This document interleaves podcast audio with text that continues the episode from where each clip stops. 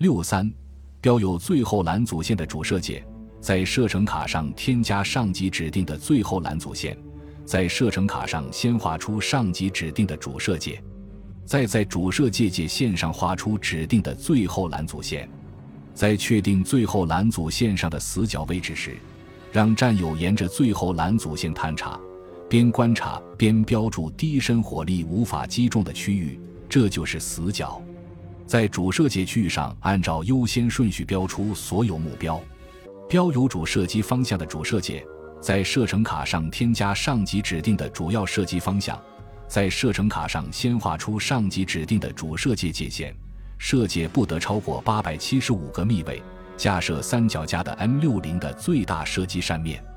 在主射界内画出目标，并注明武器标识，主要射击方向是最先画出的目标。其他目标根据优先顺序依次画出。如果指定了次射界，也需要在射程卡上画出。再用虚线绘制完次射界后，将射界内的所有目标标注出来，并写上到每个目标的距离。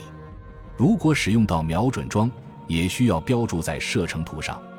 M 六零射程卡上的数据表，射程卡上的数据表里罗列了很多的重要参数。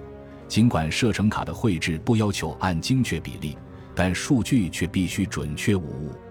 数据表的标注位置比较随便，可以标注在射程卡的背面或草图下方的空白处。在标注数据表时，按照以下项目制成表格：备注栏，备注栏用于记录关于目标的一些补充信息。具体步骤为：将目标的宽度和长度记录在备注栏里。注意是以密位为单位，例如四这个数字表示，只有当枪管高度降低四密位，射出的弹药才能落在最后拦阻线以内。在记录目标的宽度时，记录下来的应该是两个值，如本书第二百二十三页的完成的数据表所示，三号目标的宽度为十五密位。第二个值 L 七代表的含义是，将枪支瞄准目标后。如果将其向左移动七米位，枪支就会瞄准目标的左侧。如果使用了瞄准桩，也需要将相关数据记录在备注栏。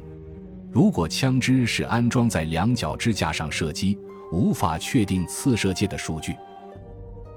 感谢您的收听，本集已经播讲完毕。喜欢请订阅专辑，关注主播主页，更多精彩内容等着你。